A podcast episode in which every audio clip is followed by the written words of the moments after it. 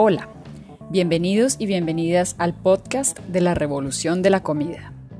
Cada 15 días encontrarán aquí el tema de nuestra clase en la Universidad Tecnológica de Bolívar. Hablaremos sobre alimentación y cómo las decisiones que tomamos al momento de comer afectan nuestra salud, la salud de nuestra comunidad y la del planeta. La idea es que puedan escuchar este podcast y aprender mientras toman un descanso o realizan alguna tarea manual en casa durante esta cuarentena.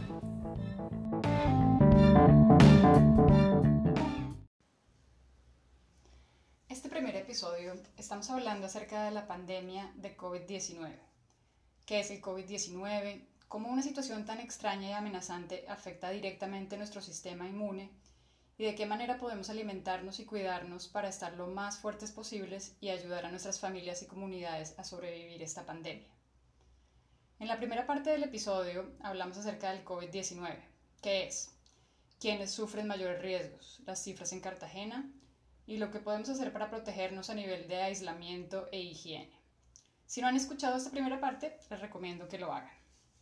En esta segunda parte veremos por qué nuestro sistema inmune, que es clave para defendernos del virus, se deteriora con el estrés que genera una situación como la que estamos viviendo.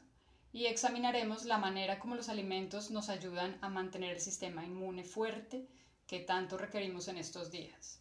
En momentos como este, el conocido dicho que tu comida sea tu medicina nunca había sido tan real. Entonces, comencemos. Un evento real o un pensamiento pueden causar en nuestro organismo una serie de reacciones físicas y emocionales que nos ayudan a actuar para resolver situaciones. Por ejemplo, frenar en seco, saltar, hacer esa llamada difícil, terminar la tesis, lo cual resulta positivo pues nos permite actuar y luego continuar con nuestra vida. Estas reacciones son estrés y generalmente somos capaces de relajarnos una vez el estímulo que ocasionó la tensión desaparece pero hay otras circunstancias en las cuales no podemos responder, responder de manera tan inmediata o tan instintiva. Nos quedamos atrapados en un pensamiento, sentimos temor o incertidumbre constantemente, estamos siempre a la expectativa. Esto también es estrés y a veces se ve reflejado en respuestas físicas. Hombros y mandíbulas tensionadas, el cuello adolorido, sueño ligero, tristeza, falta de apetito, mucho apetito, agresividad. Si no podemos resolver el asunto que nos estresa o no sabemos cómo aliviar los síntomas físicos del estrés en nuestro cuerpo, corremos el riesgo de padecer enfermedades como presión alta, depresión, insomnio y otras más. La pandemia del COVID-19 y todas las implicaciones que conlleva es un ejemplo perfecto de un evento ante el cual no podemos reaccionar rápida y efectivamente y luego continuar con nuestras vidas sino por el contrario nos mantiene diariamente imaginando escenarios posibles y poco prometedores. Nos hace temer por nuestras vidas y las de nuestros seres queridos, nos hace dudar de nuestras acciones, desconfiar de las demás personas, nos agota mental y físicamente y en muchos casos provoca una angustia profunda por aquellas necesidades básicas que son difíciles de cubrir en esta cuarentena. Esta angustiante incertidumbre causa mucho estrés, aun si no nos damos cuenta y si no mitigamos este tipo de estrés se puede debilitar nuestro sistema inmune. Justo eso es lo que no debe sucedernos en estos tiempos. Bien, ya vimos qué es el estrés, ahora veamos cómo el estrés debilita nuestro sistema inmune.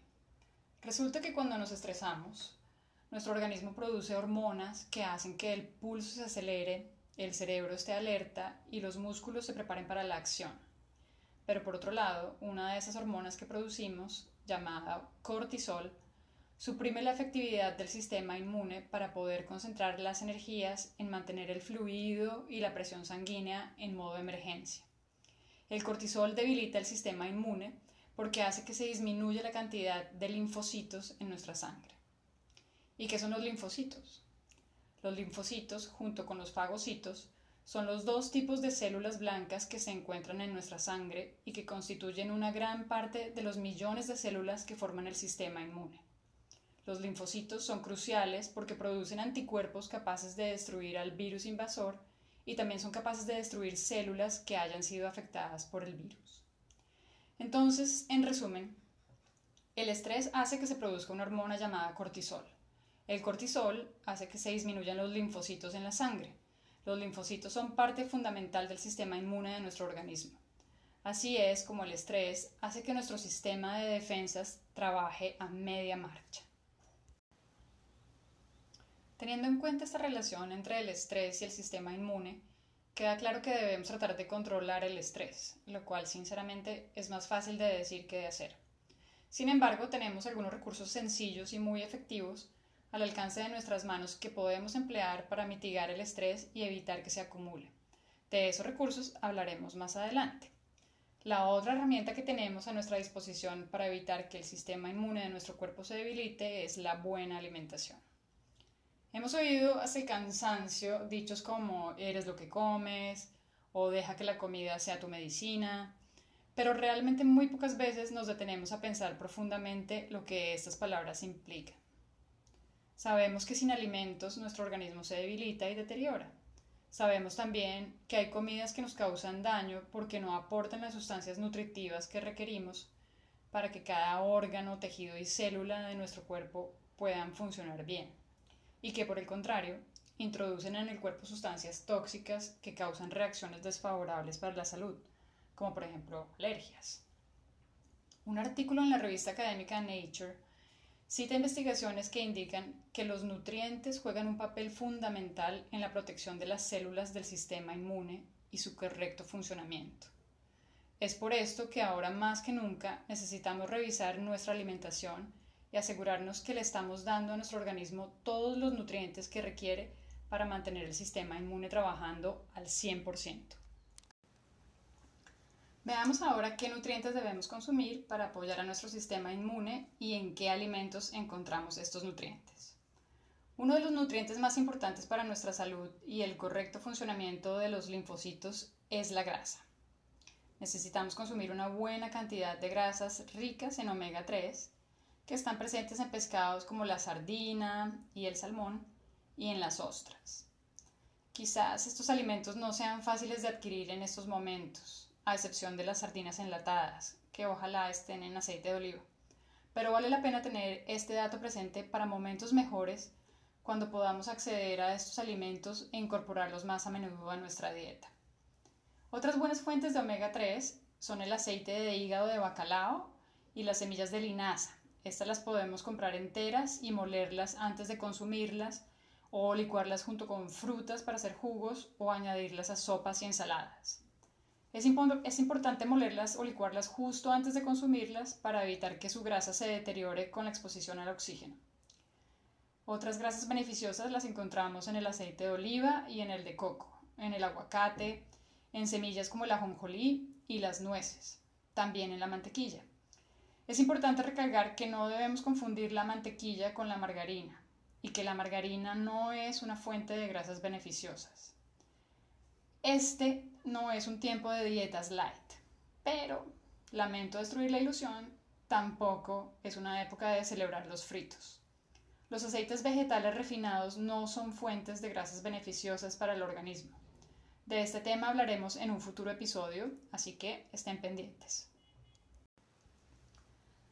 También necesitamos consumir vitamina C, la cual está presente en las frutas cítricas.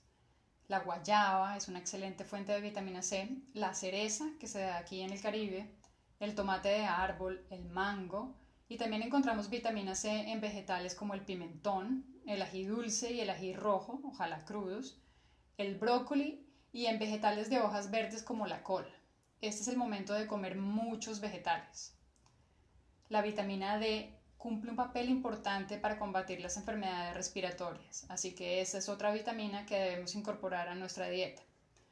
Nuestro cuerpo produce vitamina D al tomar el sol, pero hay que tener en cuenta que entre más oscuro sea el color de la piel, mayor cantidad de sol necesitamos tomar para poder producir adecuadas cantidades de vitamina D. Deberíamos tratar de tomar el sol unos 10 a 15 minutos, tres veces a la semana por lo menos. Como puede ser difícil salir a tomar el sol durante la cuarentena, se puede reforzar con un suplemento de vitamina D y con alimentos como el aceite de hígado de bacalao, el hígado de res, el atún, la yema de los huevos y el queso. Otra vitamina muy importante para mantener el sistema inmune sano y que además ayuda a preservar las mucosas respiratorias en buen estado es la vitamina A. La obtenemos de fuentes animales como aceite de hígado de bacalao, hígado de res, hígado y menudencias de pollo, boca chico, camarón, huevos, sobre todo en la yema, y en productos lácteos como la leche, la mantequilla, la crema de leche y el queso, especialmente los quesos que contienen grasa. Como dije antes, no es un momento de dietas light. También encontramos vitamina A en vegetales y frutos amarillos y anaranjados. Por ejemplo, la uyama, zanahoria, batata, chontaduro, mango, papaya, mamey, maracuyá, melón, tomate de árbol, curúa, uchúa, zapote. Los vegetales verdes y anaranjados también son ricas fuentes de vitamina A por ejemplo, la col, la espinaca, la selga, la lechuga romana, la cebolla junca, el cilantro, el perejil, la guatila, la uyama, la batata, la zanahoria, el pimentón rojo y el plátano, que puede ser maduro o verde. La vitamina A, proveniente de frutas y vegetales, necesita estar acompañada de grasa para que pueda ser aprovechada por el organismo. Por eso es bueno acompañar estas frutas y verduras con alimentos grasos como el aceite de oliva o el aceite de coco, poquito de leche de coco natural, las semillas y sus mantequillas, por ejemplo la mantequilla de ajonjolí y las nueces. El zinc es muy importante en esta dieta de cuarentena porque su deficiencia acelera las infecciones. Encontramos zinc en las carnes y especialmente en las menudencias y en el hígado en las ostras, los mariscos, los frijoles y las nueces. Otro ingrediente que necesitamos consumir mucho en estos días es el ajo. El ajo contiene una sustancia llamada alicina, que se produce cuando lo picamos o lo machacamos o lo mordemos. La alicina genera nuevas sustancias que estimulan a las células blancas de nuestra sangre para luchar contra virus y bacterias. El ajo y su alicina ayudan a prevenir que nos enfermemos, permite que reaccionemos mejor y nos recuperemos más rápido si nos enfermamos. Una clave importante para que el ajo desarrolle toda su potencia es picarlo y dejarlo reposar unos minutos antes de consumirlo crudo o agregárselo a algún plato que estemos cocinando. Los alimentos ácidos como el vinagre y el limón también son muy útiles en esta época porque nos ayudan a estimular los fagocitos, otro de los tipos de células blancas de la sangre que hacen parte del sistema inmune y se encargan de destruir patógenos como el virus. En resumen, muchos de los alimentos naturales, es decir, así como nos los da la naturaleza, que encontramos en nuestro territorio y que solían ser parte de la dieta tradicional regional, son fuentes ricas en vitaminas, minerales y grasas que protegen nuestros sistemas inmunes. Son además alimentos deliciosos y relativamente fáciles de conseguir. Lo único que nos exigen es que entremos a la cocina y los convirtamos en platos sabrosos.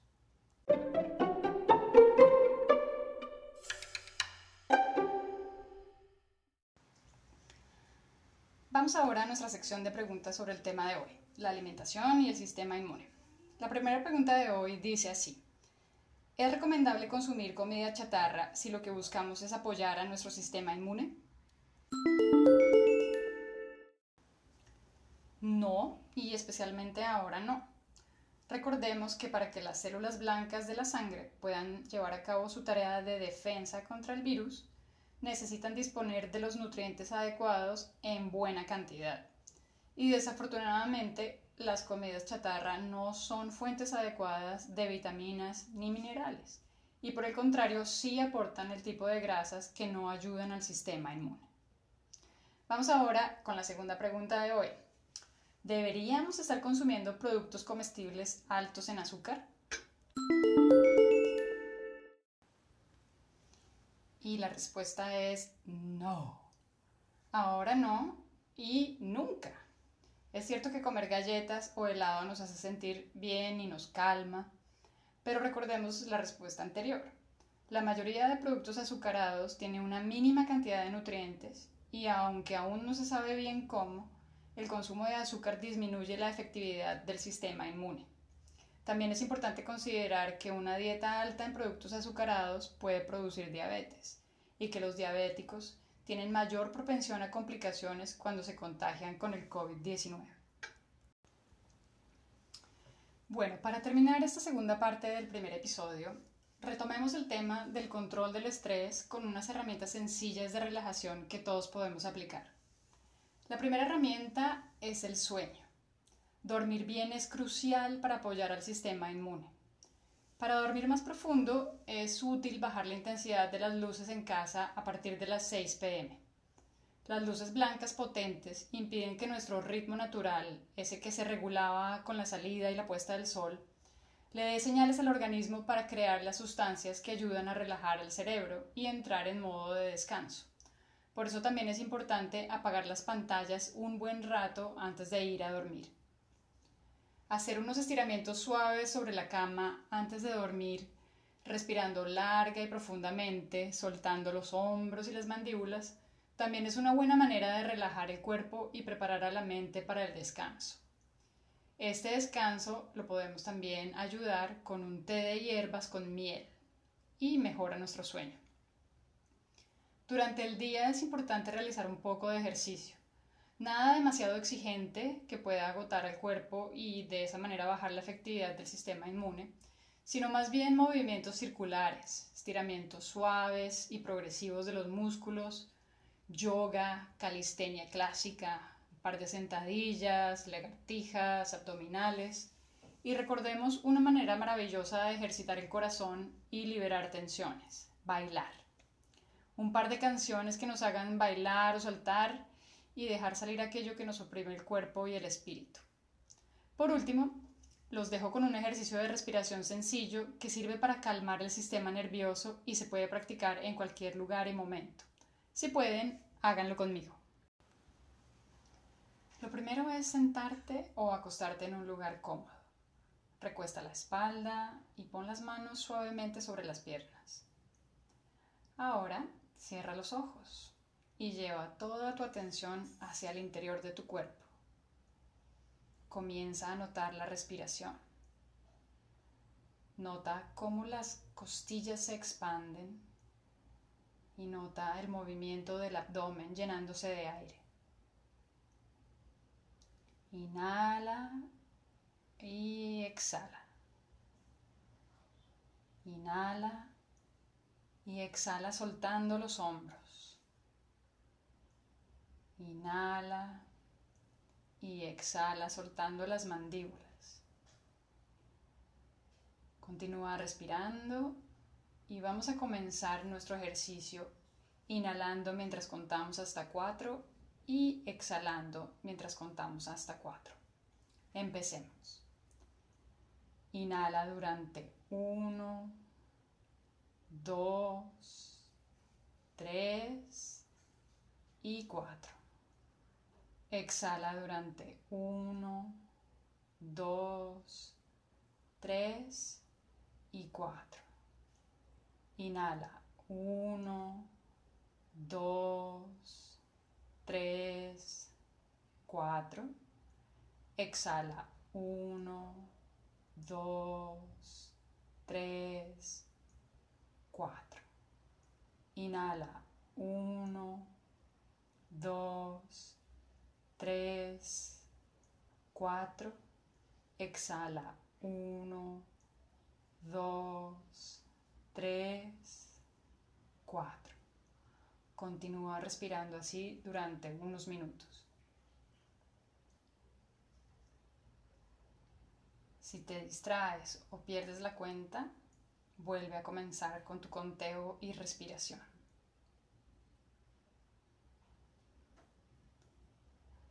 Recuerda que puedes hacer este ejercicio en cualquier momento. Lo único que necesitas es encontrar un rincón tranquilo y un poco de silencio. Muy bien, espero que esta segunda parte del episodio haya sido útil. Ahora sabemos qué comer para mantener el sistema inmune fuerte y por qué es fundamental mantener a raya el estrés si queremos ganar la batalla contra esta pandemia empezando por el cuidado de nuestro cuerpo y el de nuestros seres queridos.